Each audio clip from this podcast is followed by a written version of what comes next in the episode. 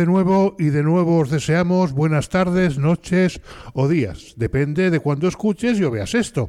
Nueva entrega de Alabora, el podcast de Poder en Valencia con nuevas invitadas y nuevos invitados que nos hablarán de proyectos, de lucha, de esperanza y de coraje. Como todas las personas que vienen aquí, buena gente toda. Y también con música para hacer digerible el trago. Todo lo podéis degustar o sufrir en las plataformas digitales que hay al efecto, que son muchas. Como siempre, ningún cambio ahí al respecto, aunque lo habrá muy pronto con un nuevo colaborador, Rafael Arcón, al que saludamos desde aquí. Hacen el programa hoy o cuando toque Marta Ver, María Vicenta Molina, Emparar Stay, Marta Gómez, Toñi Sánchez, Chusa Such, Ana Muñoz, Carmen Torrecilla, María José Pedrosa, Irene Silva, Ana Calonge, María Jesús Iglesias, Marta Guar, Hugo Ponce, Adrián Navalón, Moisés Pérez, Juanjo, están todas y todos muy ocupadas y ocupados en la intensa precampaña electoral que está desarrollando Poder, por lo que no sabéis cuánto agradecemos que dediquen también parte de su tiempo a este modesto podcast que, por cierto, también está en precampaña y campaña desde que empezó que nadie se llame a engaño. Como siempre, también estamos Rafa Juan, un servidor, y el incombustible e imprescindible Julio Gascón, sin cuyo arte en los controles no sería posible a la Bora. En fin, es hora de empezar, así que empezamos volando.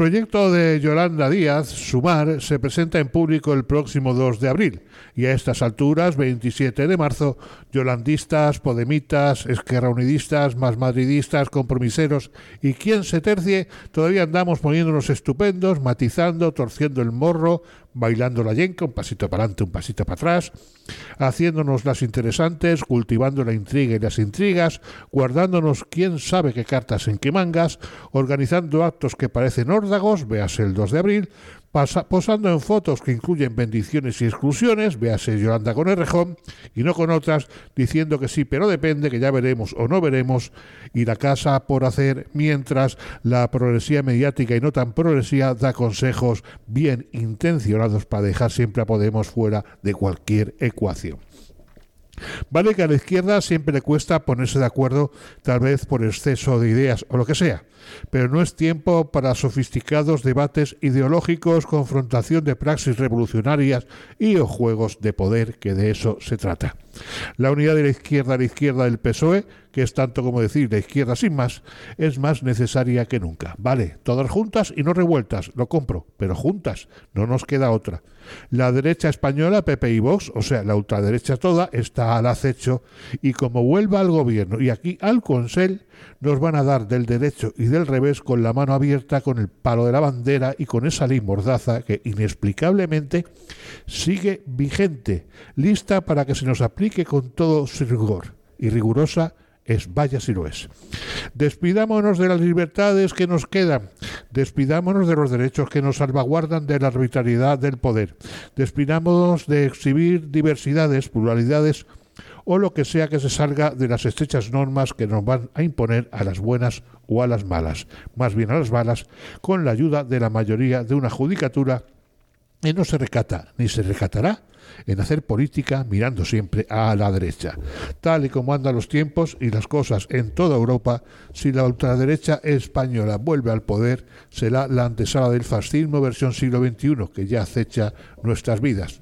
La única esperanza es que la izquierda toda, nuestra izquierda toda, concurra junta y revuelta en la medida que sea necesario a las próximas elecciones y a las siguientes mientras haya elecciones.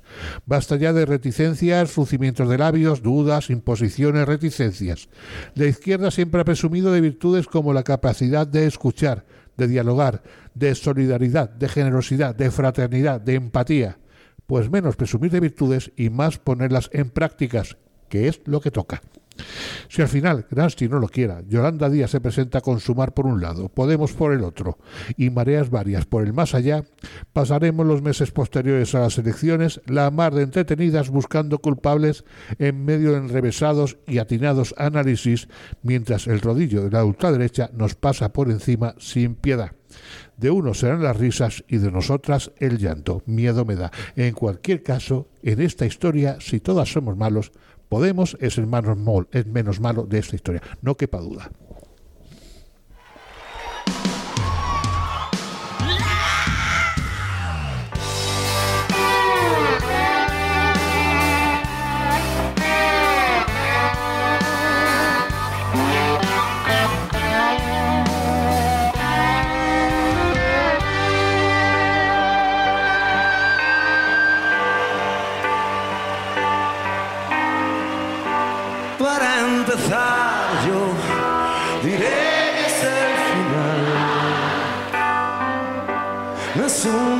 Feliz, tan solo es un final, pero parece ser que ya no hay vuelta atrás. Enrique. Solo te di diamantes de carbón, rompí tu mundo en dos, rompí tu corazón y ahora tu mundo está burlándose de mí.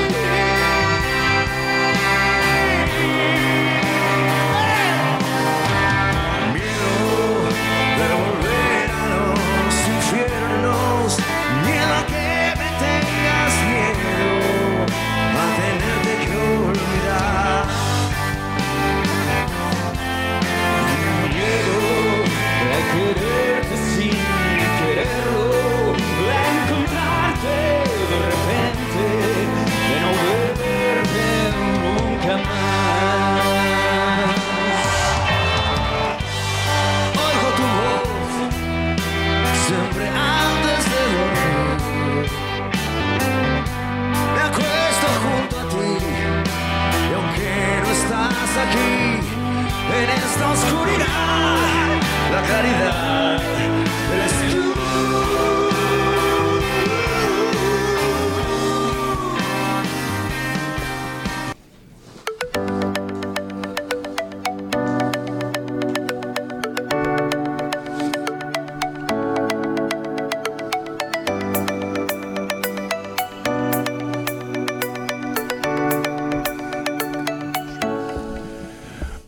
En el podcast de hoy de A la Bora del Beinat. Esta vez contamos con la presencia de Paco Martín, presidente de Astecoba, Asociación Valenciana de la Tartamudez. Nos cuenta la historia de, de Astacoba, su pasado, su presente y su futuro y también su propia historia. Buenas tardes, Paco, y bienvenido. 20 minutos para todo esto tenemos. Hola, buenas tardes, Rafa. Mira, aquí estamos a ver si pronunciamos un poco, hablamos de tartamudez, de la asociación, ¿vale? Que, por cierto, es una diferencia personal que tenemos, que somos unos diversos funcionales. El tema de la tartamudez ha sido toda la vida hemos estado estigmatizados. ¿Por qué digo esta palabra? Pues porque se nos han reído, se nos han burlado. En los trabajos, ¿vale? El mero hecho de tartamudear, yo ahora, como vais a notar, no tartamudeo, porque hice unas terapias, hice unas cosas hace 15 años, ¿vale? Y me va bien, ojito, sigo siendo tartamudo. ¿Por qué? Porque esto no se cura nunca. Yo, el especialista que te diga que la tartamudez se cura, voy a decir que no. ¿Por qué? Porque yo en cualquier momento puedo tartamudear. Y si yo me creo que estoy curado y tartamudeo, ¿vale? Me puede entrar hasta depresión, que ha pasado ya gente. O sea, está relacionado también, está relacionado también con la, con la, con la salud mental. Bueno, este tema ahora primero te voy a comentar. la tartamudez. La tartamudez es una patología, ¿vale? Que tenemos, tenemos en el cerebro eh, tenemos el hemisferio derecho y hemisferio izquierdo. El hemisferio derecho es el que piensa, es el que te hace menearte y todo eso, y, y las neuronas la pasan al izquierdo. ¿Qué tenemos en el hemisferio izquierdo? Tenemos un componente que se llama el área de Broca, que es la que procesa el lenguaje, ¿vale? bajo la neurona, te lo baja a los músculos de la boca, de la laringe, de la epiglotis y todo eso. Entonces ahí, antes decían los científicos que había una mala interconexión neuronal entre los dos hemisferios, pero ahora científicos australianos se han dado cuenta de que no es así de que en el área de Broca tenemos un poco de riego sanguíneo. Pero también esto, vamos a ver, yo como que tampoco le busco las, los cinco pies al gato, porque la tartamudez se inicia en la edad infantil. Y ahí es cuando se tiene que valorar, se tiene que diagnosticar bien. ¿Mm? Sí, yo, perdona que te interrumpa, me refería, no, porque no se me, se me malinterprete. Cuando he hablado de, de, salud mental, no decía que la tartamudez conlleva falta de salud mental, sino que puede en ocasiones, y según qué personas, pues traer consecuencias de ese tipo. Tú mismo acabas de hablar de depresión, o sea, pero que, no se malinterprete. ¿eh? No, no, no, no. Rafa, hombre, por favor, el tema este te lo estaban contando porque es un inicio en la época infantil. También, como tú ya has nombrado la salud mental, hay personas que de mayor han entrado en depresión. Incluso yo he conocido a gente que por su tartamudez ha intentado suicidarse. Por eso que me ha comentado la salud mental, yo te contesto eso. Claro, el tema tartamuderil, si se ataja desde pequeñín, ¿vale? Porque claro, yo, yo puedo nacer con una tartamudez fisiológica de un 10 o un 15%, pero por culpa social, por los traimes externos, por la sociedad, por la calle, las risas, las burlas, todo eso, vamos a ver, si no hay una, ¿cómo te lo explicaría? Un diagnóstico antes de los tres años, ¿vale? Y hay una, unas terapias para esos niños. Entonces, esa tartamudez, tú vas sumando años, pero se te va cronificando y llegas a la edad adulta, ¿eh? Con ella encima. Y depende del estado cognitivo. ¿Qué es el estado cognitivo? La manera de pensar que tú tengas. Si estás un poco bajo de moral, pues estás hundido y vives hundido. Sí, porque aquí el problema no es tanto la tartamudez, que lo es, sino la percepción social que se tiene de la tartamudez, que hasta hace poco, no sé si sigue así, por eso ahí va la pregunta, hasta hace poco pues era pasto de los arévalos de turno y sus chistes. o sea, ah, eh, ¿tú percibes que, está cambiando esto desde la percepción social de, de, este problema? ¿En este sentido se sigue con los chistes? Bueno, Rafa, mira, sí, yo te comento que yo veo que la cosa va cambiando. Gracias a los medios de comunicación como este que estoy aquí ahora mismo, que va a salir al público, que somos tartamudos que no somos seres raros. Mira, y para esto te voy a contar una cosa que yo cuando doy la charla, incluso doy charlas para los futuros profesores de magisterio. Soy diplomado en psicología, ¿vale? Entonces, pero cuando doy las charlas por, yo qué sé, por mercados, por gente, con... Digo, vamos a ver a nosotros qué nos pasa qué os pasa a vosotros la sociedad. Yo estoy tomándome un café en una cafetería y entra una persona ciega yo me aparto para que esa persona pueda acercarse a la barra y pedir un café o dos o tres. Bueno, entra una persona con una silla de ruedas. Yo me aparto y la gente normal nos apartamos, creo yo, vamos. Entro yo, pido una café, ese es mi tartamudeo. Lo que estoy haciendo ahora es una obra de teatro. Entonces ya la gente se ríe y si te coge un poquitín débil de mente, pues es escondida bajo escondida. ¿Me comprendes, Rafa? Es un problema. Eh, entonces, aquí está Sare Astacova. ¿Qué es Astacova? ¿Cuándo nació? ¿Por qué? Y, cuáles son sus objetivos? ¿A qué se dedica? Vale, mira, pues Astacova, como ya antes has dicho, Rafa, es la Asociación de la Tartamudez en la Comunidad Valenciana. Astacova se dedica a informar a la gente, ¿vale? Que estamos aquí, los tartamudos somos tartamudos y que vivimos, existimos, ¿vale? También hacemos grupos de autoayuda. ¿Qué son los grupos de autoayuda? Pues gente que está un poquitín con vergüenza con temas y ahí hacemos reuniones ¿eh? quincenalmente o cada 21 días, depende de la gente. Entonces ahí hablamos. ¿Me comprendes? Si queremos hacer terapia para mayores, se hace terapia. ¿eh? Pero es que también somos un poquitín burreras. Yo te digo, Rafa, estamos en plena terapia Estamos hablando así despacito, todos. No está tartamudeando nadie, ¿vale? Salimos en la pausa a tomar un café y vamos a ver quién tartamudea más. ¿Y por qué no seguimos así, de hablando así? Porque yo hace 13 años me ayudaron, o 14, porque yo pertenecía a la Fundación Española de la Tartamudez en Barcelona. A derivación de eso, pues íbamos dando charlas, tartamudeando yo mucho, ¿eh? por todo el país. Y conocí en una reunión de Murcia a un sacerdote. Yo, católico, no proceso, pero una cosa es otra. Y salió allí a hablar, que por cierto era de Granada, don Emilio, primo de Federico García Lorca, una persona como persona estupenda, ¿vale? Y salió allí a hablar. Yo es que soy tartamudo, digo, este cura me quiere vender la moto. Cuando bajó, tanto todo, digo, a ver, don Emilio, esa partilla en qué farmacia la venden. La terapia de don Jesús Ordóñez Orquín. ¿Cuándo la hago? Cuando quieras, te vienes a nada. Pedí vacaciones en el trabajo y me fui y la hice.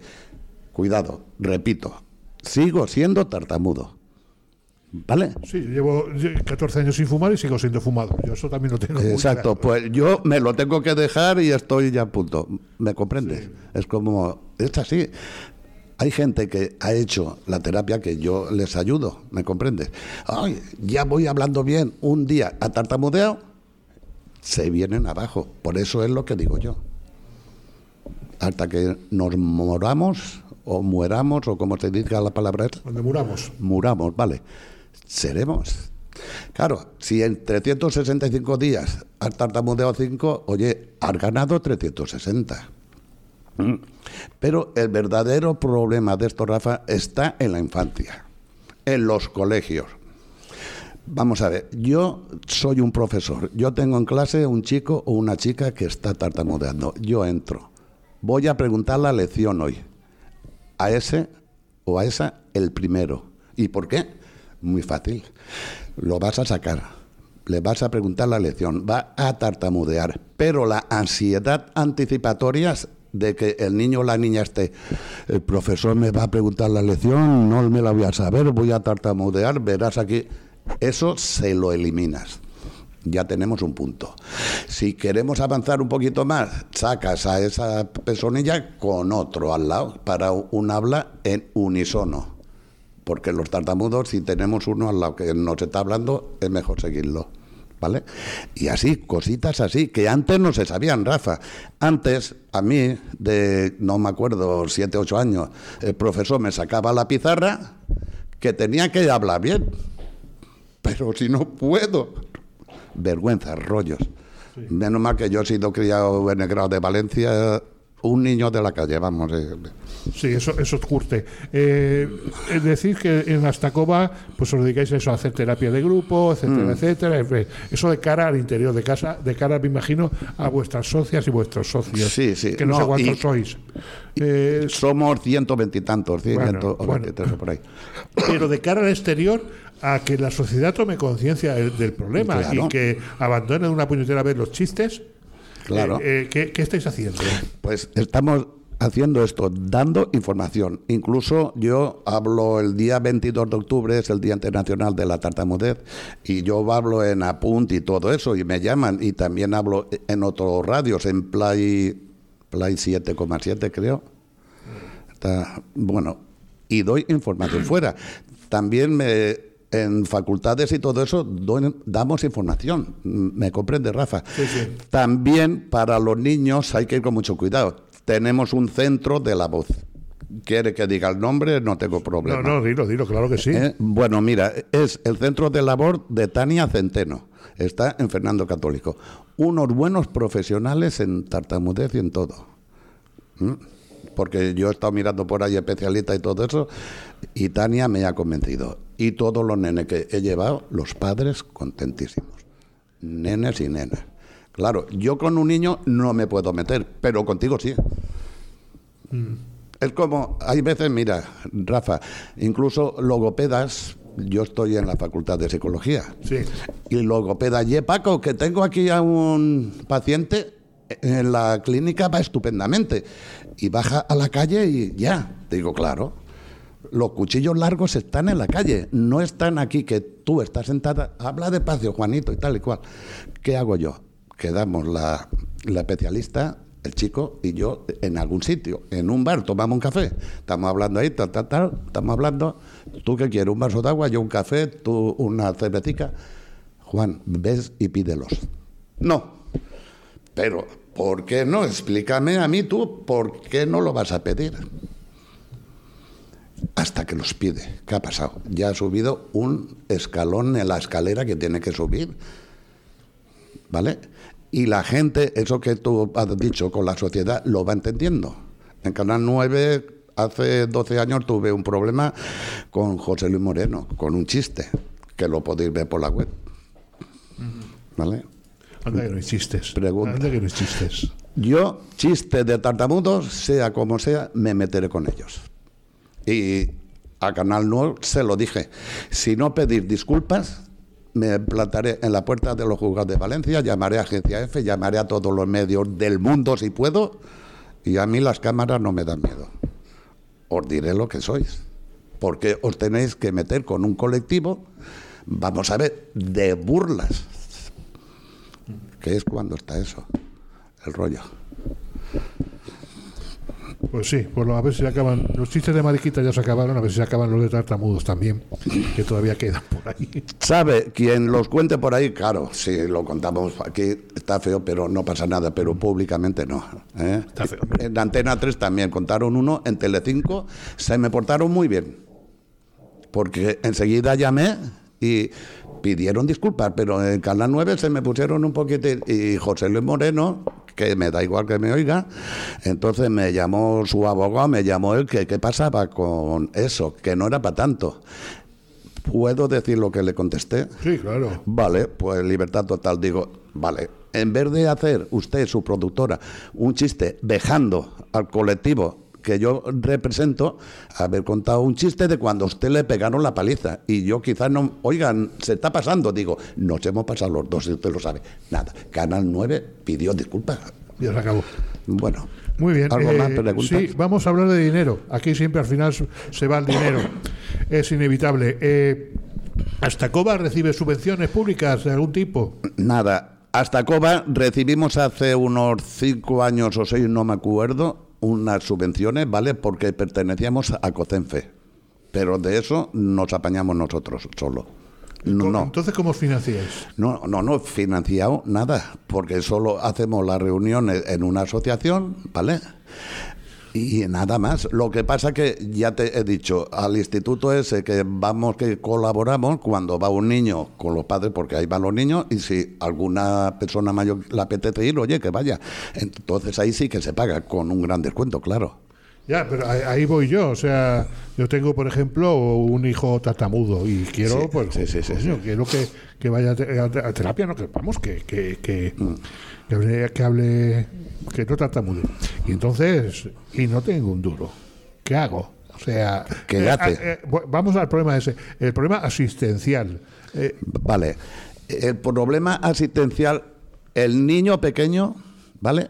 Nosotros no lo tocamos. Lo mandamos ahí o lo mandamos a la Seguridad Social, que por cierto no hay gente especialista en tartamudez. eso es lo que voy yo. Porque para tartamudez, ya me estoy liando yo, ¿ves? Para la tartamudez, ¿qué hace falta?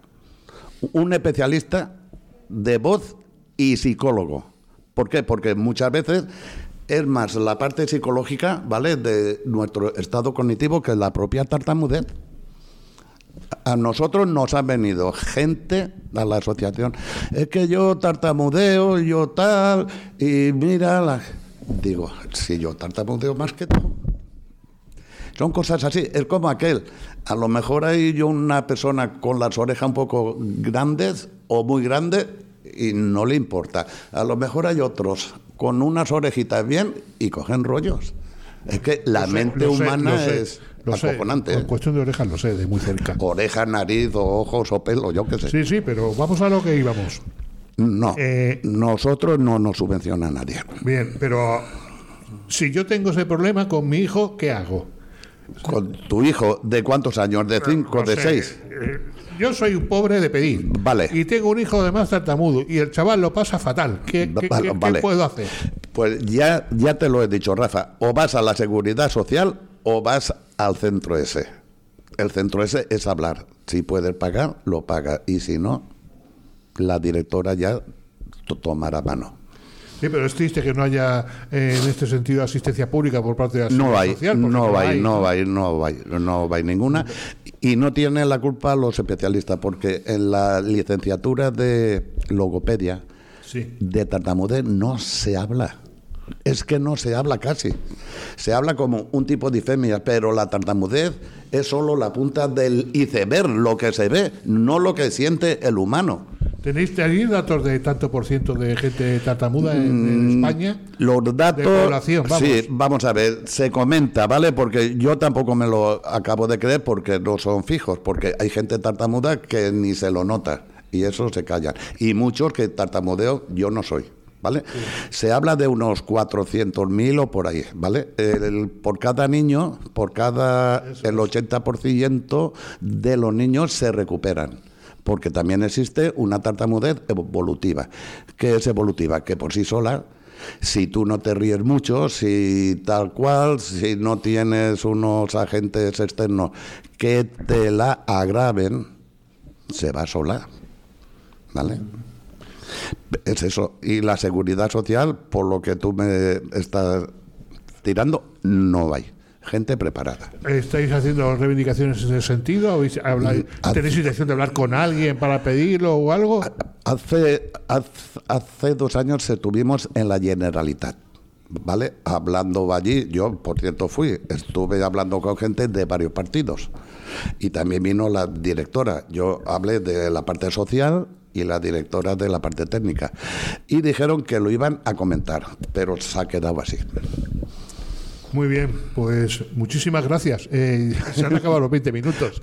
Pues, hombre, haberme dejado 10 minutos más, que a mí me cuesta hablar. Que tú no, lo sabes. Tú hablas. hombre. a ti no te cuesta hablar. Rafa, pues encantado y gracias por la, pues, eh, el tema que vais a hacer por ahí. Un placer y, oye, si, si se tercia, pues te invitaremos otra vez por aquí, ¿vale? Cuando queráis, sobre todo el 22 de octubre es el Día Internacional. Ya os llamaré y os pegaré la paliza. Vale, muchas gracias, ¿eh? Venga, Paco, un placer. encantado. Un abrazo. Venga.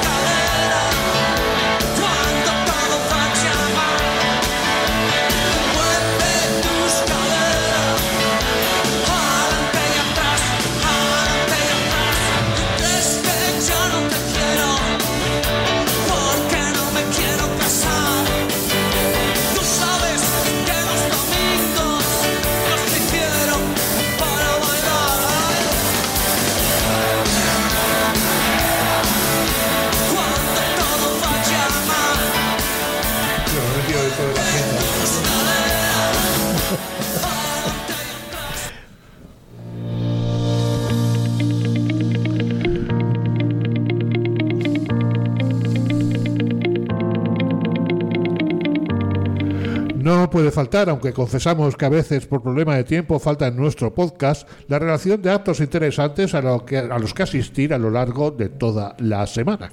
Helos aquí.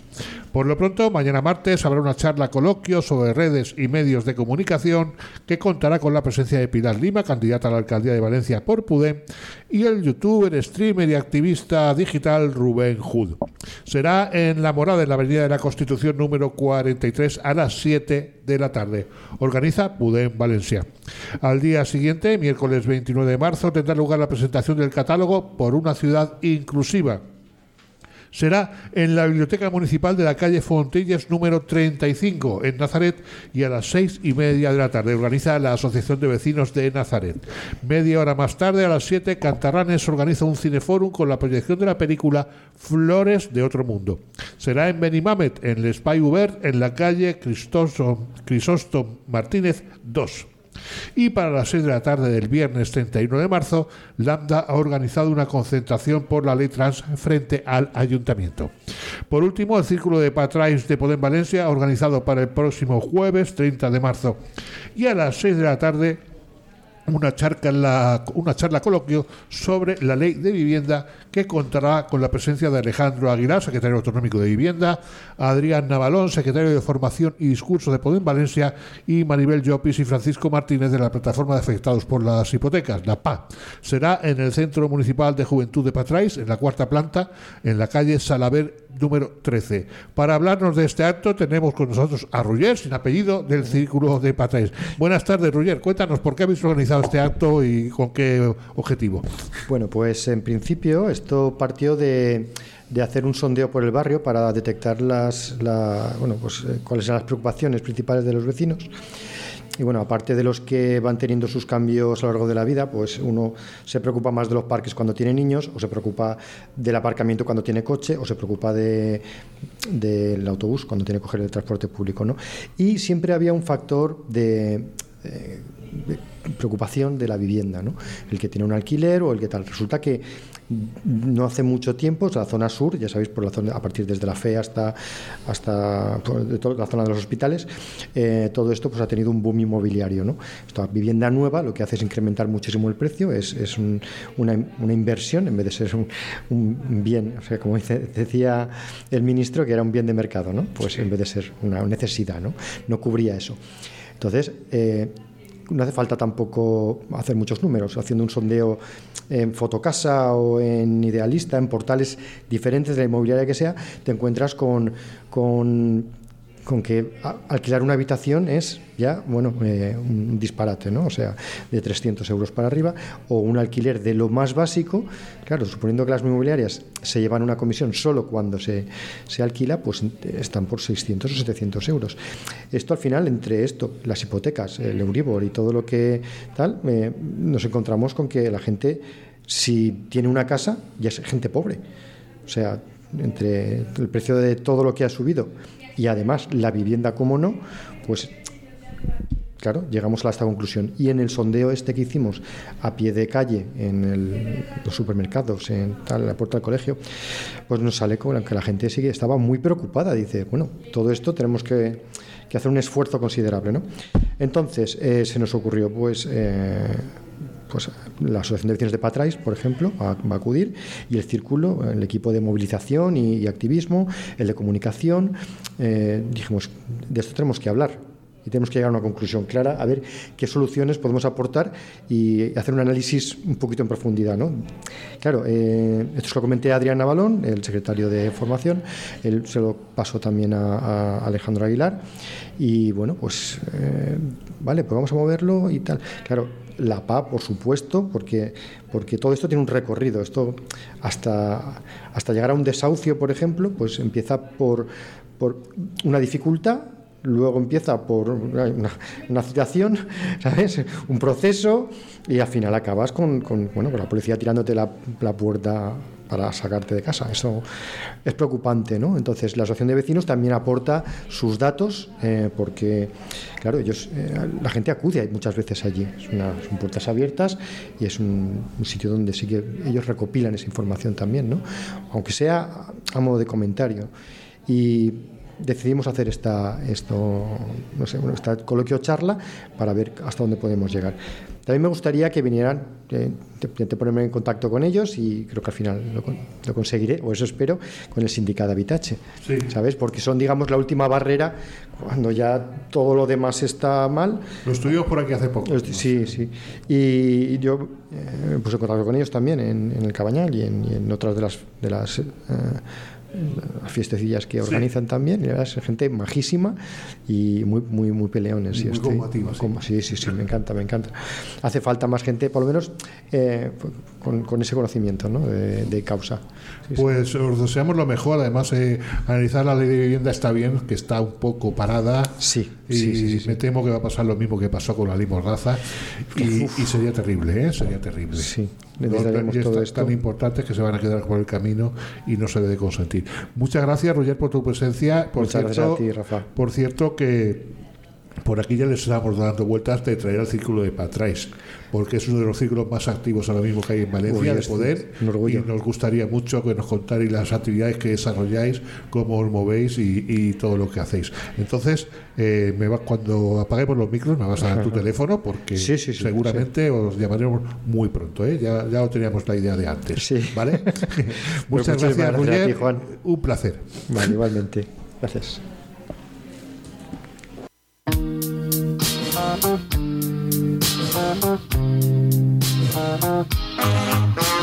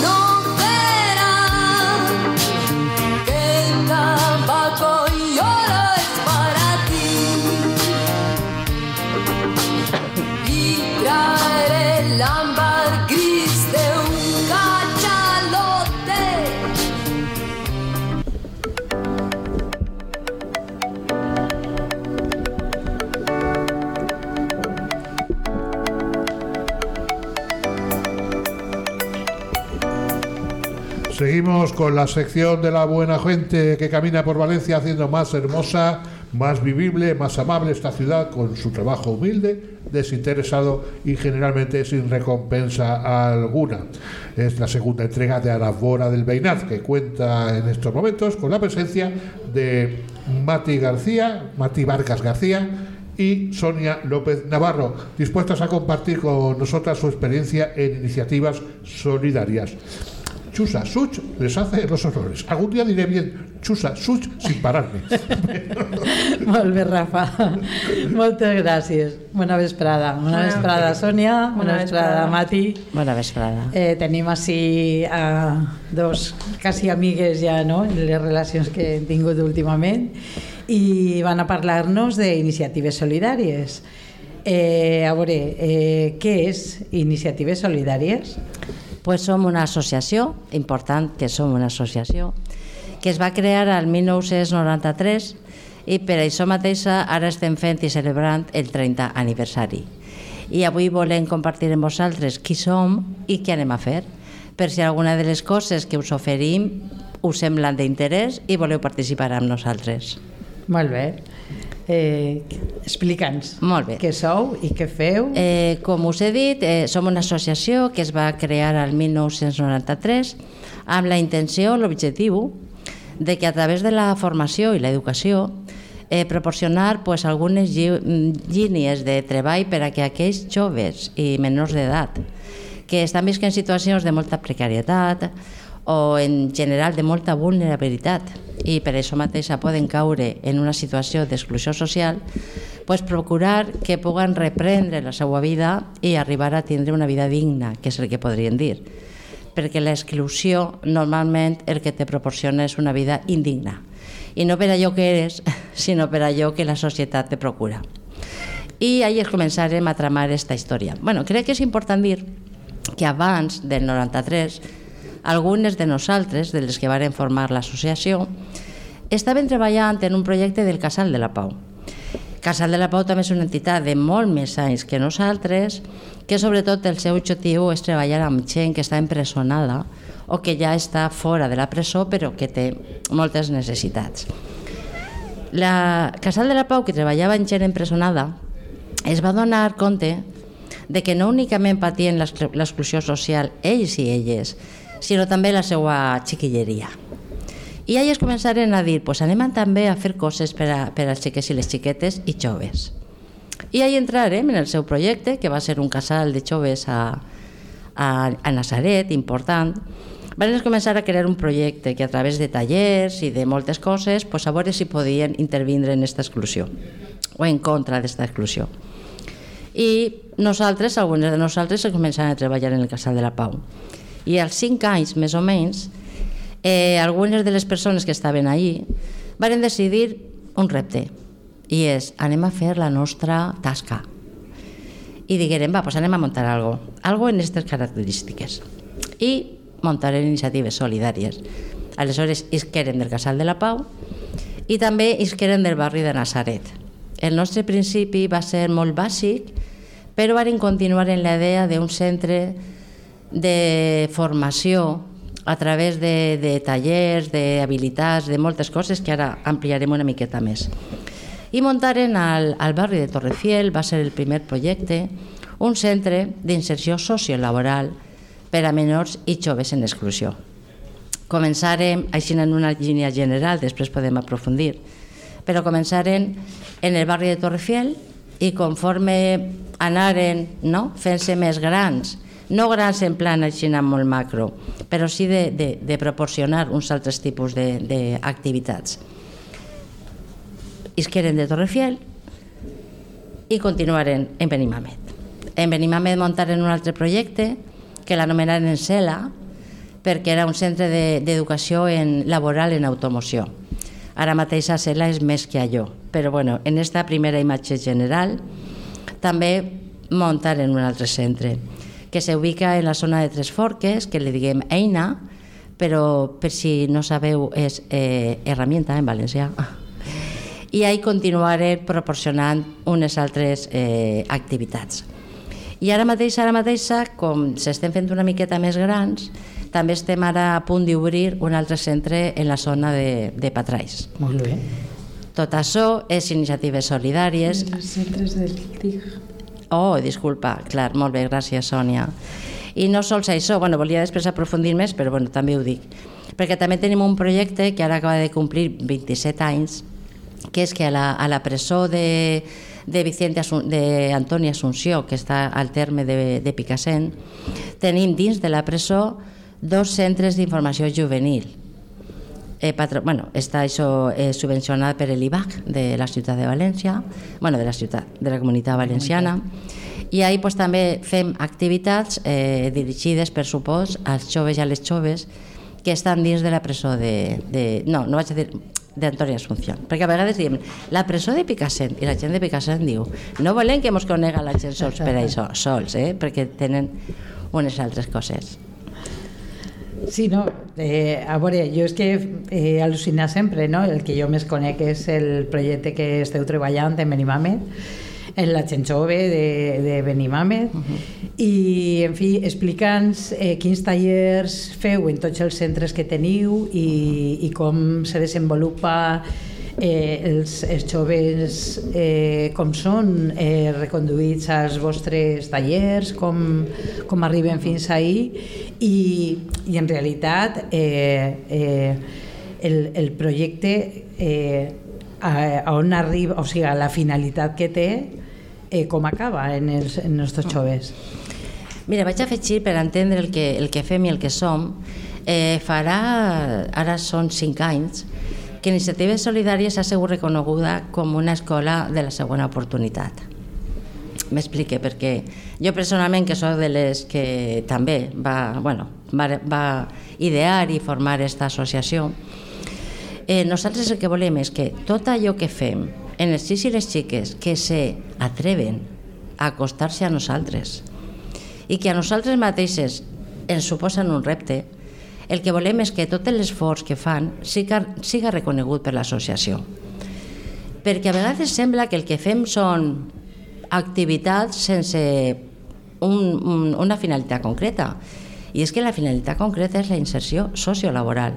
És a dir, per supost, la dignitat d'un treball just i que te permetre viure en unes condicions justes, però és que això va més enllà, perquè la gent que ve d'uns entorns de molta vulnerabilitat no únicament les falta el treball, sinó totes aquelles aprenentatges que necessiten per a poder arribar no sols a buscar un, un, un ofici, sinó a mantindre-lo.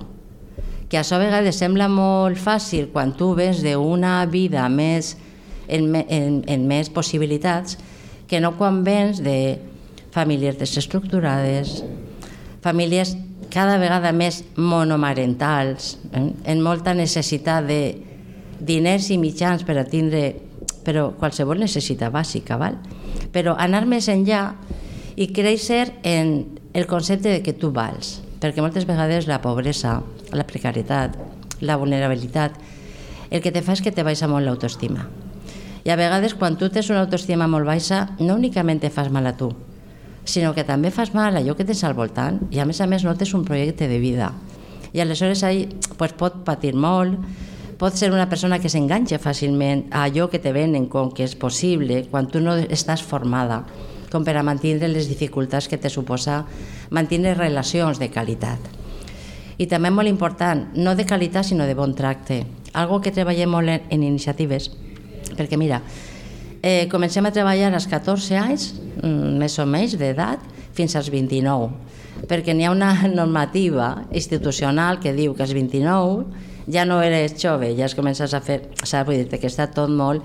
L'edadisme, aquesta història que també podria ser una qüestió de, de, de vulnerabilitat. Vale, torne a les escoles de segona oportunitat, que ens sembla molt xulo. I dic que som una escola de segona oportunitat, però no únicament per a les persones que atenem o en les que convivim, sinó també per al fracàs del sistema. Perquè moltes vegades eh, la vulnerabilitat es comença a l'escola, tu pots vindre d'una família o d'un entorn que ja està patint aquesta vulnerabilitat o exclusió social, però pot ser que si ja allò que t'ofereix el sistema des de xicotet te facilita que tu pugues tindre habilitats per eixir d'ahí, en aquest moment tu pots trencar en la història. Moltes vegades diuen és que la pobresa és hereditària. I això seria molt discutible i avui no hem donat temps de parlar d'això.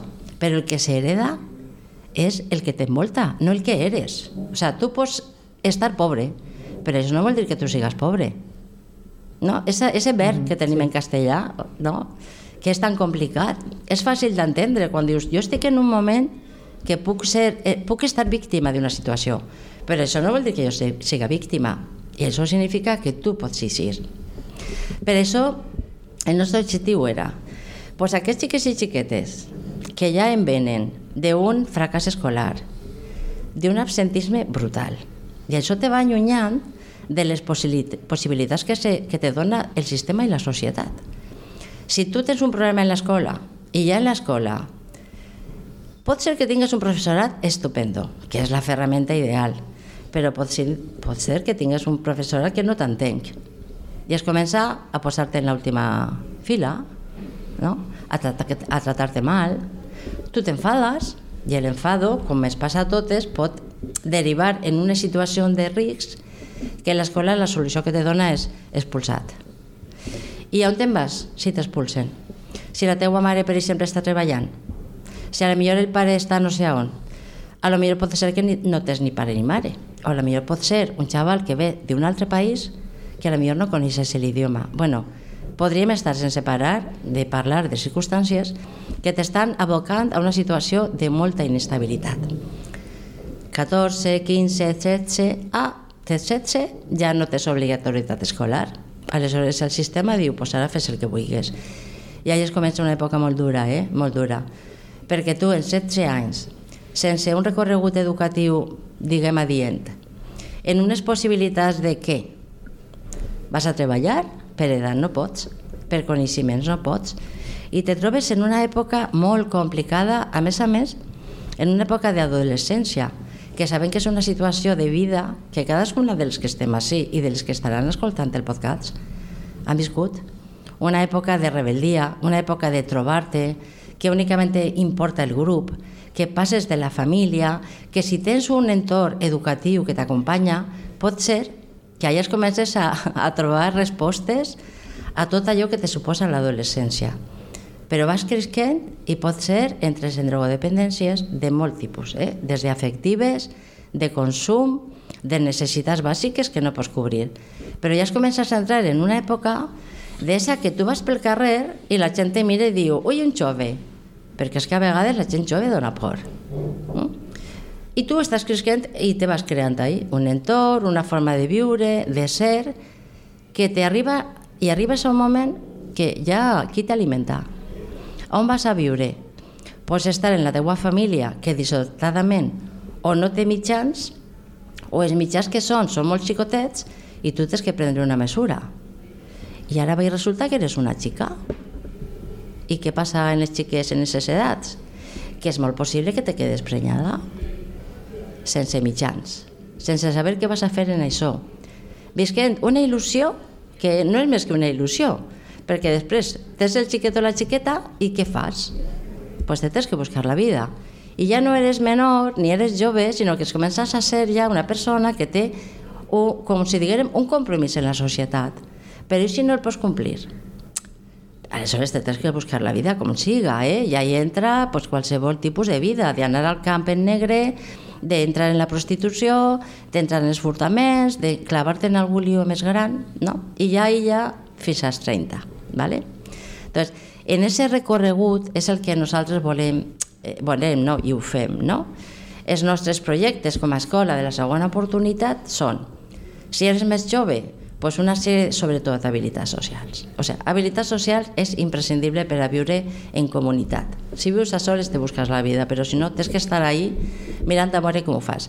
I d'aquestes habilitats socials ja passes a pensar en un possible futur laboral i ja tens que triar. Què t'agradaria ser de major, que mos deien de xicotetes? Esa pregunta és maligna. Perquè és que millor el que jo vull no puc. Vale? Pues ja no és que vulguis ser, sinó quines habilitats, eh, quina mirada en les teues dons que tens podries fer qualsevol cosa. A partir d'ahí, nosaltres, dintre de les nostres possibilitats, pues, oferim unes formacions.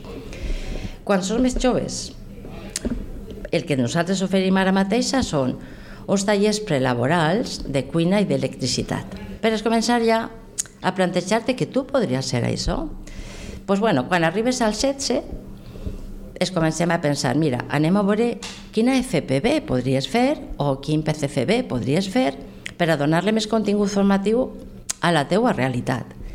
I fins i tot pot ser que es comences a estudiar i després no és el que t'agrada, però en aquest camí estàs treballant habilitats socials, habilitats personals, estàs treballant lo comunitari, es, comencen a, es comences a tractar i a conèixer a gent que pot ser inclús un poc de líder per a tu en plan positiu bueno, doncs continues estudiant. Però pot ser que no. I ahí entrem nosaltres, vale? pues no pots entrar en el recorregut formal no, de la Conselleria d'Educació perquè no estàs encara preparat per a mantindre la vida en un institut. I, disculpa, el professorat, el professorat està preparat per a entendre les teues necessitats. Pues aleshores nosaltres oferim des de la pròpia associació es comencem a pensar què podem oferir, quins recursos humans, quins locals tenim per a poder oferir-te a tu alguna cosa. Pues estem variant segons eh, com podem subvencionar tot això que oferim, però sí que tenim alguns tallers que són molt, molt propis. Tenim un taller de, de laboral d'automoció, que este va ser dels primers que muntaren, perquè en aquella època, en el 93, pensaven quin ofici podríem oferir de llarga duració? I pensar en aquell moment, ui, l'automoció pot ser que dure, no? Ah, doncs anem a tirar per ahí.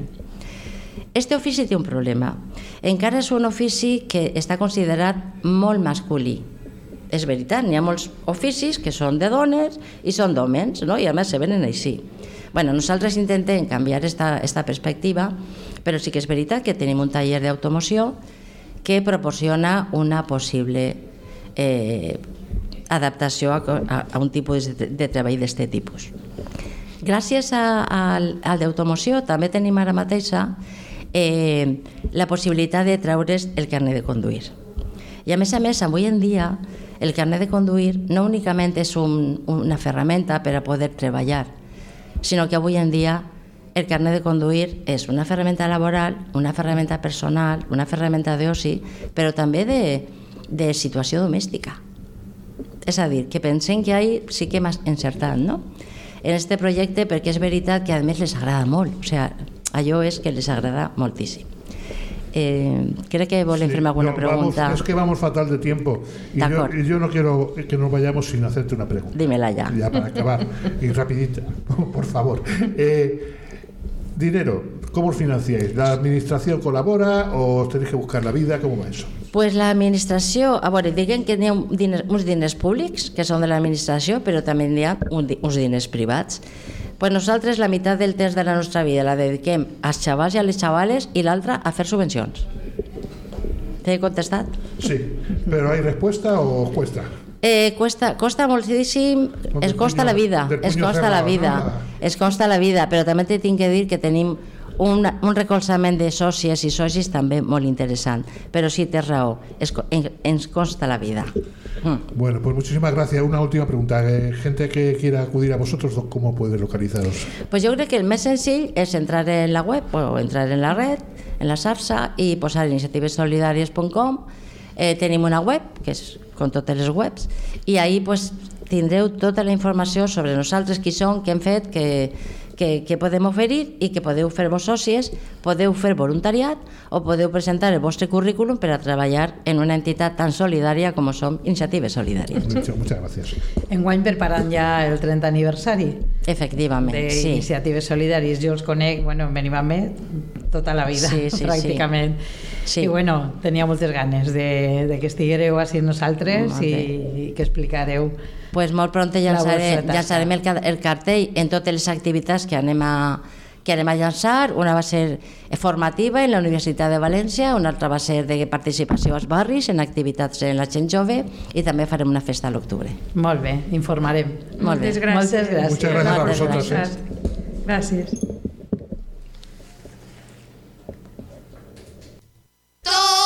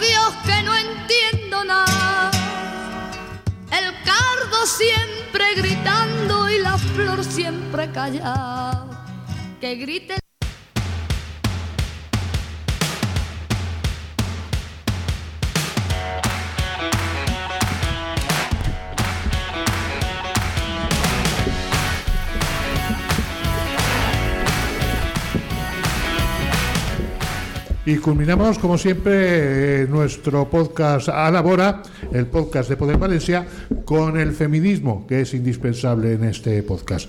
Chucha, eh, perdón, eh, Tony Sánchez, estoy lía con los nombres. Tony Sánchez, como siempre, coordina, como últimamente coordina esta mesa de dones, que es la guinda que ponemos siempre a nuestro podcast. Eh, Toñi, pues nada, presenta tus contertulias y adelante. Gracias, Rafa. Buenas tardes. Bueno, aquí estamos con, con las compañeras Susa y Empar. Hola. Y, y hab- y estuvimos el otro día planteándonos de qué tema podíamos hablar hoy. Y, y Empar propuso de que habláramos del papel de la mujer en la Iglesia. Y entonces, pues ese es el tema que, que hemos decidido hablar hoy. Pero antes yo quisiera hablar eh, de otro tema, que son los feminicidios, porque el otro día Victoria Rosell, eh, en una rueda de prensa que dio, pues nos contó las mujeres que habían, habían sido asesinadas no, no por parejas o exparejas, sino por otras, por otras personas que normalmente están dentro de lo que es el- los conocidos de, la- de las víctimas. ¿eh? A ver, mm, según dijo Victoria, hay un total de 34 mujeres asesinadas fuera del ámbito de la pareja o expareja desde enero hasta diciembre de 2022. En 21 de los 34 casos, estos feminicidios han sido familiares, que se definen como asesinato de una mujer por hombres de su entorno familiar, excluida la pareja o expareja. De ellos, un total de 16 casos, que es el 76,2%, se trataba presuntamente de un descendiente, hijo o nieto. Los feminicidios sociales son un total de 9, lo que supone el 26,5%. Eh, se caracteriza por ser perpetrado por un hombre con el que no se tenía una relación de pareja ni era familiar, un desconocido, un compañero de trabajo, un vecino, un amigo, un empleador. El tercer tipo de feminicidio más prevalente registrado en 2022 es el sexual, con cuatro casos, lo que supone un 11,8%. De estos cuatro casos, dos de ellos son de menores, ambas tenían 14 años, y otros dos son de trabajadoras sexuales. Este tipo se define como el asesinato de una mujer por hombre sin relación de pareja ni familiar vinculado a las violencias sexuales, incluida la Ley Orgánica 10-22 del 6 de septiembre. Se incluyen en esta categoría los feminicidios por agresión sexual, los vinculados a la trata con fines de explotación sexual, prostitución, mutilación genital femenina y los vinculados a matrimonios forzosos. Igualdad recoge otros dos tipos de feminicidio. Por un lado, el que se comete por la pareja o expareja, que desde 2003 cuenta con una estadística propia.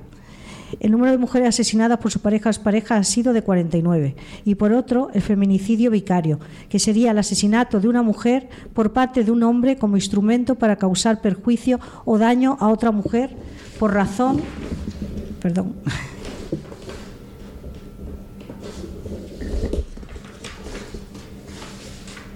Por razón de género, en consonancia con la definición recogida en la Ley de Infancia y que contabiliza asesinatos de mujeres adultas. En 2022 no se ha registrado ningún feminicidio de este tipo. En cuanto a la convivencia con el agresor, los datos indican que en el 42,9% de los feminicidios familiares existía convivencia actual. En cuanto a la relación del agresor con la mujer asesinada, en todos los casos los presuntos agresores eran conocidos de la víctima. De todos, en el 61,8% el agresor era un familiar, de los cuales en el 76,2% de los casos se trataba presuntamente de un descendiente, hijo o nieto. El 23,5% eran vecinos o compañeros de piso y el 14,7% eran otros conocidos. Bueno, y dicha, una dicha barbaridad. toda la estadística. Es una barbaridad. Es una barbaridad. Sí. Vamos a entrar ya en el, en el contenido. A ver qué nos, qué nos puede contar en par sobre el tema de, del papel de la mujer en la Iglesia. Bueno, jo he estat recopilant uns datos, vale. bueno, datos no. Eh, eh, a veure, el paper de, de, la dona en diferents religions, el hinduisme, l'islamisme i el cristianisme. ¿vale? Eh, desde la ortodoxia judeocristiana se ha transmitido el papel de la dona de una forma dual, con pecadora, maligna o bruisa. Y en la cara amable, con mare, verge, virtuosa, penitent i sofridora. Vale? He estat mirant a veure com... Eh, o sigui, quin valor li donaven a la dona, quin paper, quin rol eh, eh, le, eh, estaven... O sigui, quin rol tenien les dones en les distintes eh, religions. En el hinduisme, la dona és, és un ritual ritualment inferior. Senzillament això, ja no, ja no, ja no ho he explicat més. En l'islam és el símbol del resguardo de la identitat, la que porta i transmite la tradició, la, la tradició cultural eh, musulmana per ostentar la fertilitat i per ostentar la fertilitat. Eh, per altra banda, en el cristianisme, la dona ocuparà una posició subordinada a la de l'home. Eh, de, deu de sujetarse a la autoridad paterna hasta que, eh, o sea, hasta que se casa, hasta que o sea, hasta que se casa en un home i el moment que passa a ser propietat de l'home. Vull dir-te que vos pareix, o sigui, és que el mateix, siga la religió que siga, és una puta merda. O sigui, eh, ahí està el patriarcat, és el que mana, és el que diu, oye, pues mira, esto es lo que toca a les dones, o sigui, res, lo pitjor. I bueno, vos done pas a veure què penseu de tot això. A ver, Susa, que nos Sí, a veure, la dona, la dona en la religió, la que més coneguem la religió, la religió catòlica, no? que és la que més propera tenim, la més propera tenim des de que eh, la nostra generació va néixer, perquè clar, és la que hem mamat. La, la, la, pos, la posició de la dona en la religió catòlica pues ja sabem, no? Doncs ja sabem que és pues, o, o monja o, o com comentàvem part també de la religió musulmana era o la fèrtil o, o la criada, la sumisa o sigui, de fet eh, jo sempre he al·lucinat no? en el, els tipus de famílies que eren que he conegut, que han sigut així molt catòliques, mm, apostòliques i romanes, que practiquen, sí, la religió catòlica d'anar a missa, del jo pecador i tot això, o sigui, que han sigut, han tingut la religió molt arrelada, les dones han sigut pobretes, sempre m'han donat molta llàstima, perquè sempre o han tingut una, eh, una dona fadrina en la família que ha sigut la que s'ha dedicat als pares. A cuidar els perquè, pares. Sí, perquè no s'ha pogut, eh, eh, no ha pogut fer la seva vida, vulgui parella o no vulgui parella, o el que siga. Ha sigut l'esclava dels pares o germans, si ha tingut eh, germans menors o, o, o persones que no han tingut les mateixes habilitats eh, físiques o, o mentals. Siempre relacionado con el tema de los cuidados. Sí, ¿no? sí, sempre, sempre, Siempre, siempre. sempre. Jo, eh, bueno, Sí, sí, no. No, que eh, mirant els datos, no, lo de la religió catòlica, ara estan intentant mirar pues, que la dona és, és, un, és una part molt necessària, no? De fet, n'hi ha... Eh, les datos que tinc són del, del 2017, no? Hi ha 42.800 entre monges i, i, i flares, no? Eh, 32.000 dones i 10.000 homes, o sigui, de meu flares. O sigui, mm, l'Església s'ha donat compte que ahí les dones, o sea, són majoria sí o sí. Entonces que les té que donar un paper més relevant. Més rellevant, però sols ho diu, o sigui, perquè fer-lo no ho fa. Les dones estan relegades, no poden donar missa, no, o sigui, eh, ja veig el que n'hi ha en el Vaticano, tots són homes, no hi ha ninguna dona, les dones estan per servir a, a, a retors i als o bisbes i Las sirvientas gent, no? de Dios. Sí. Exactament, Sirvientas de de Dios, exactament, ¿no? Entonces, la història està ahí, que la religió catòlica, estic parlant de la catòlica, perquè de les Sí. altres la veritat és que no, no mos pillen un poquet, un poquet de lluny, no? I per això és la que hem mamat, no? I, i sí que la dona té, té un, un poder ahí, però, clar, té un poder que, que, que té que estar lluitant constantment, perquè és que no li fan ni punyeter cas. Sí que n'hi ha un munt de dones, a més sí que n'hi ha realment sí que n'hi ha un munt de, de dones que han sigut monges que, que han ser, sigut relevants no? en, la, en la història. Mm, No. Teólogas, ¿no? Teólogas. Me estabas comentando antes una teóloga muy importante. Sí, eh, bueno, esa, sí- esa sí que encara viu, esa és Margarita eh, de Pinto, que és una dona, pues, és una teòloga feminista i que sí que està avui treballant en les dones, una dona que, que s'ha pres molta, molta, molt interès en aquest assumpte, no? La història està en que mm, per molt que agarrem els llibres tant de, del Coran o el que siga, eh, o la Bíblia o coses d'aixes, han sigut interpretats per homes, no i l'home què passa? Pues que a la dona la relega a, a segon pla o, o, o, o, o, o, o és que ni això, no? O sigui, de paridora i punt, no? Com fa uns dies dia el, ese de Vox, no? Que el que tenia que fer les dones és parir més. O sigui, si és que estem eh, en lo que estem, no? Per, per l'assumpte ese. I, I res, amb això.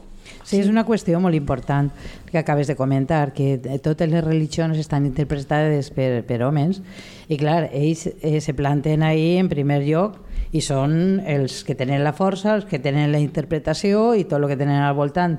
Les dones pues, són les que són les serventes de- d'ells de, i, i les dones pues, van al voltant. Les, le- les, no, me referir que, per exemple, les verges i tot això, o sigui, eh, és, és una submissió sempre d'algun alguna massacre que ha fet els homes contra ella, o sigui, sí, sí. Que els sants també han sigut martiritzats i, i tal, no? però han sigut més en plan de, pues, de guerres i històries d'aquestes, Sí. sí. però les dones és que han sigut que si la una que si li tallen el pit, que si l'altra la, la matxaquen, jo que Sí, sé. la quemen. Sí, la cremen.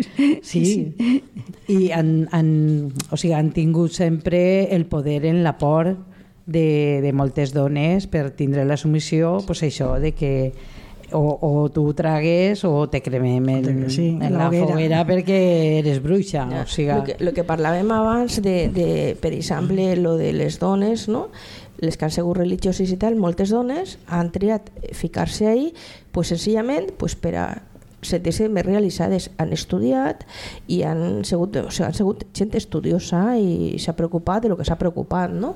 Eh, que per altra banda, si no s'haverà ficat en un convent, pues, haurà sigut pues, eso, eh, mare i ja està, esposa i mare i punt, no? Entonces hi havia dones, que, totes les èpoques han hagut dones pues, que tenien, eh, aquesta inquietud no? de, de fer, i la putada és que, això, que sols tenien el, el, el, el escape de ficar-se en, un, en, un, en un convent. en un convent. Yo quería leeros así que me, me ha sorprendido un poco. eh, que hace dos milenios y medios, Confucio, el gran pensador chino, eh, decía, la mujer es lo más corruptor y lo más corruptible que hay en el mundo. El fundador del budismo, Siddhartha Gautama, decía, la mujer es mala. Cada vez que se le presente la ocasión, toda mujer pecará. En, las Sagradas Escrituras eh, se puede encontrar un, a ver, en la escritura de la tradición católica, en el Eclesiastes 22,3, el nacimiento de una hija es una pérdida. En el mismo libro está, el hombre que agrada a Dios debe escapar de la mujer, pero el pecador en ella habrá de enredarse. Encontré a un hombre justo entre mil, mas no encontré una sola mujer justa entre todas. O que el Génesis enseña a la mujer que parirás tus hijos con dolor.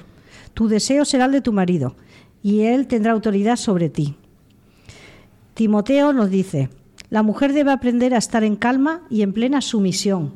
Yo no permito a una mujer enseñar o tener autoridad sobre un hombre, debe estar en silencio. Eh, los judíos ortodoxos repiten oraciones que dicen, bendito seas Dios Rey del universo, porque tú no me has hecho mujer. O el hombre puede vender a su hija, pero la mujer no. El hombre puede desposar a su hija, pero la mujer no. Así, entre la población africana también es común que en nombre de preceptos religiosos, más de 100 millones de mujeres y niñas son actualmente víctimas de la mutilación genital femenina, practicada por parteras tradicionales o ancianas experimentadas al compás de oraciones religiosas a partir del concepto tremendamente machista de que la mujer no debe gozar sexualmente, privilegio que solo le está consagrado a los varones. Los, musulmanes ya en su libro sagrado tienen establecido el patriarcado, lo cual podría ratificarse leyendo el verso 38 del capítulo Las mujeres del Corán, que dice, los hombres son superiores a las mujeres a causa de las cualidades por medio de las cuales Alá ha elevado a estos por encima de aquellas y porque los hombres emplean sus bienes en dotar a las mujeres. En la religión católica, San Agustín hace más de 1500 años decía, vosotras las mujeres sois la puerta del diablo, sois las transgresoras del árbol prohibido, sois las primeras transgresoras de la ley divina, vosotras sois las que persuadisteis al hombre de que el diablo no era lo bastante valiente para atacarle, vosotras destruisteis fácilmente la imagen que de Dios tenía el hombre, incluso por causa de vuestra deserción habría de morir el Hijo de Dios. Curioso modo de ver las cosas. Nos están echando la culpa de todo. Sí, somos malas, ¿eh? Santo Tomás de Aquino dijo, quizás es el más notorio de todos los teólogos del cristianismo, yo no veo la utilidad que pueda tener la mujer para el hombre, con excepción de la función de parir a los hijos. Pero no debe abrirse una crítica genuina de todo esto. Es que las religiones la sexualidad ven, pues eso, un pecado, ¿no? No, però, però com poden tindre tants mals eh, sentiments cap a les dones, no? Sí, lo fet. primer que has llegit, lo de l'hinduisme, que són en teoria los més dolços sí, que n'hi ha, i sí. més d'això, joder. No, de fet, l'hinduisme sí que té un, com un apartat de les dones vídues, les que se queden vídues, tenen unes com no són un residències un no, no, és que són lo, eh, locals, són cases uh -huh. on les deixen ahí abandonades no, ah, abandonades sí, sí, sí mm. en quant el marit ja falta i no té fills que la mantinguen i a lo millor només té filles les filles i que les, les, les, les donen a, a altres homes no? perquè això és donar-les però les vídues que se queden sense fills i sense un home que les puga, que les puga mantindre, que bueno, entre cometes, que elles també curren mogolló, tenen com unes residències, uns, és que no sé com dir, és com un, un, sí, com unos centros local, donde las, centres, unos locales donde però és que estan abandonades, és que s'han de buscar la vida per a menjar, s'han de buscar la vida per a tot perquè estan abandonades per les institucions i, i per tot. De fet, en la Índia és on on una dona, quan veu que porta una filla i no vol tindre més fill, avorta. O sigui, on més avortos de xiquetes n'hi han, perquè mm, ja sabem la vida que les espera a les xiquetes. Aleshores, mm, això. ¿Tienes algún dato más? sí. Ahí? Toda esta misoginia, este machismo patriarcal, tan condenable podía entenderse como producto de la oscuridad de los tiempos, de la falta de desarrollo, del atraso que imperó siglos atrás en Occidente y que impera aún más en muchas sociedades contemporáneas, que todavía tienen que madurar. Ah, por ejemplo, aún la pidan en forma pública a las mujeres que han cometido adulterio como los musulmanes, o les obligan a cubrir su rostro ante otros varones que no sean de su círculo íntimo pero es realmente para caerse de espaldas saber que hoy, ya entrado el siglo XXI, la Santa Iglesia Católica Apostólica Romana sigue preparando a las parejas que habrán de contraer matrimonio con manuales donde puede leerse que la profesión de la mujer seguirá siendo sus labores, su casa y debería estar presente en los mil y un detalles de la vida de cada día. Le queda un campo inmenso para llegar a perfeccionarse para ser esposa. El sufrimiento y ella son buenos amigos. En el amor desea ser conquistada. Para ella amar es darse por completo y entregarse a alguien que la ha elegido hasta tal punto experimenta la necesidad de pertenecer a alguien que siente la tentación de recurrir a la comedia de las lágrimas o acceder con toda facilidad a los requerimientos del hombre. La mujer es egoísta y quiere ser la única en amar al hombre y ser amada por él. Durante toda su vida tendrá que cuidarse y aparecer bella ante su esposo, de lo contrario no se hará desear por su marido. Mare meua, que fort. Mare meua, per que favor. Eso, eso hoy en día, ¿eh? No, No, ja- no, sí, sí, sí, de fet no fa molt que varen lapidar a una, a una dona, o Sí, sea... sí, no. Y, Y- lo, y lo último que, te- que os he contado es el- la Iglesia Católica. Sí, la Iglesia. Católica. Que este, los que manuales que te hacen cuando vas a casar, es de católicas. que te hacen como un curso y todo eso, pues El los curso manuales- prematrimonial. Los manuales que te dan para que leas, eh, aparece todo que, esto. que pues he s'està leído. modernitzant l'Església Catòlica jo, vamos, pues no li queden segles saps? De, de, és que són molts dels segles malmetiendo contra Sí, les dones sí. o sea, les queda molt, molt, molt, molt per, Eh, per aquí avançar. aquí, eh, he tomado nota de que el actual Papa Francisco tiene como uno de sus objetivos darles un lugar mucho más pro- protagónico a las mujeres en la práctica de la religión católica desde la institución vaticana. Menos mal que pensa el papa. Nos preguntamos, futuras sacerdotisas quizás, ¿por qué no?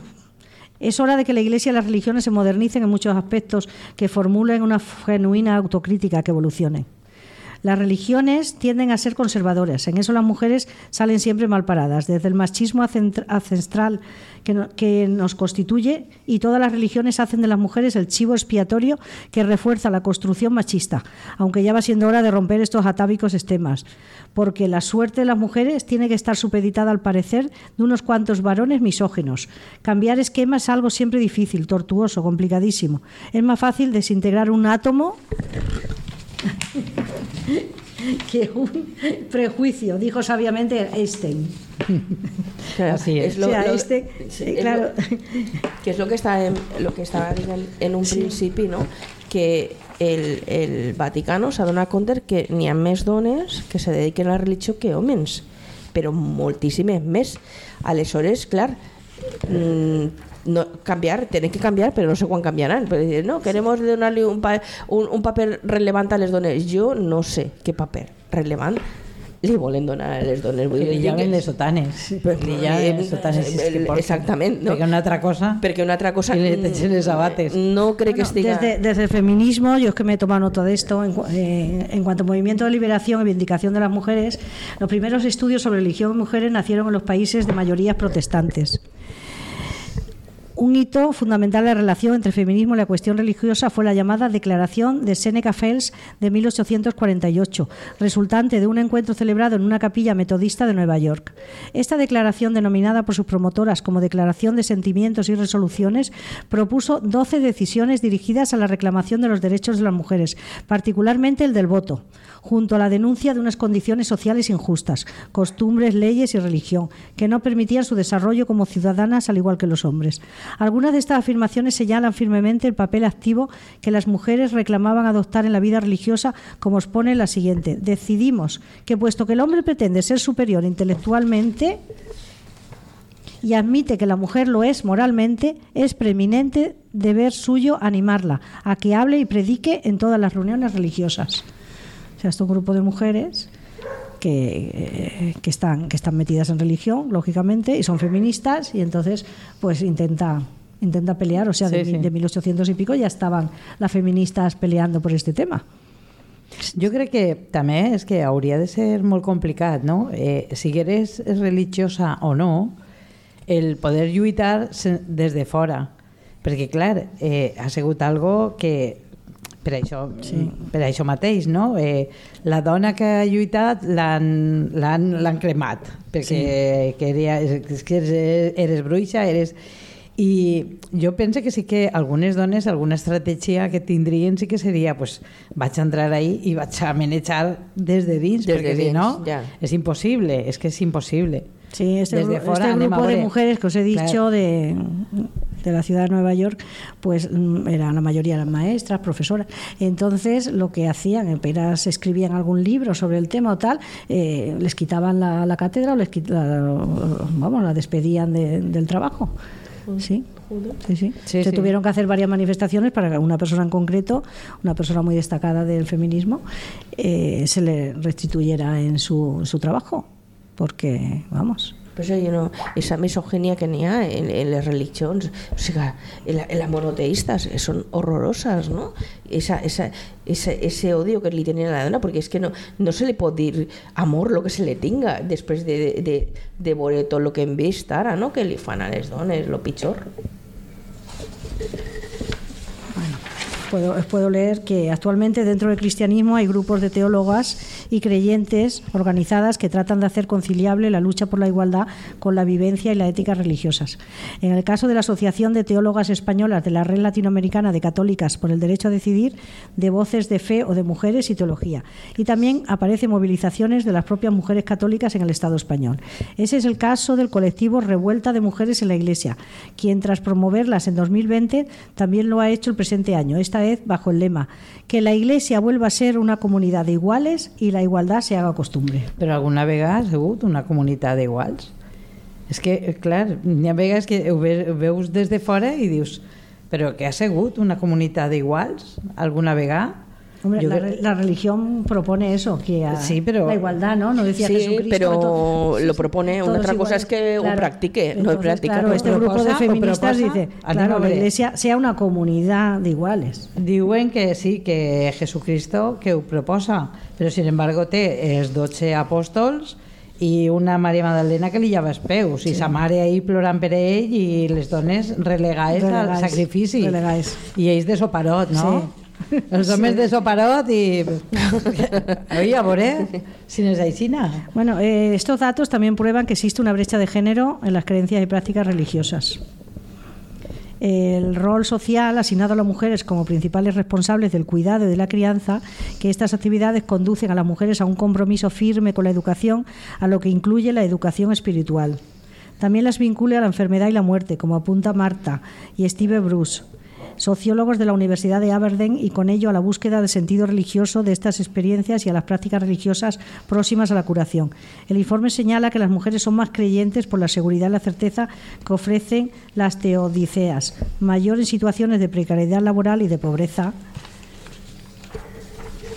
que afectan más a las mujeres y que las impulsa hacia las certidumbres disponibles en las religiones.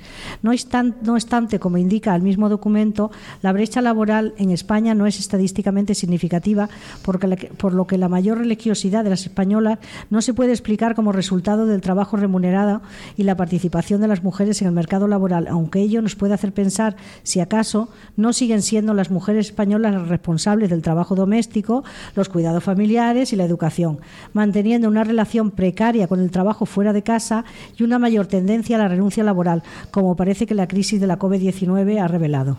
Interpretaciones desde la psicología diferencial apuntan que hay ciertas cualidades que se asocian con la, con feminidad, como la intuición, la emocionalidad y la receptividad, que predispone más a las mujeres hacia el interés por vitalidades religiosas.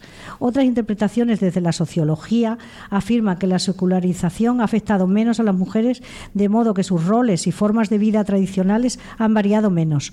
Lo que sí parece claro es que las mujeres tienen una presencia propia y diferenciada en las religiones, y más especialmente entre los cristianismos. Si bien queda un camino por recorrer en el dis- discernimiento de unas relaciones justas, no discriminatorias y que, como reclama el feminismo, sean respetuosas tanto de la diversidad como de la igualdad. No, no. Eso es lo que dice el, el feminismo con respecto a, a la religión. Sí. Bueno, si queréis comentar alguna cosita más. Bueno, pues yo es que ya no... Bueno, tendría muchas cosas que comentar, lo Sí. que pasa que eh, pues, no, no. Que, que es la hora ya y tenemos, ya, el ya y compañero, eso. tenemos ya al compañero ahí diciendo que, que terminemos. Bueno, pues un placer estar Muy con bien. vosotras un día más. Nos vemos la semana que viene en esta radio, que es la de todos. Molt bé. Gracias. Encantada. Sí.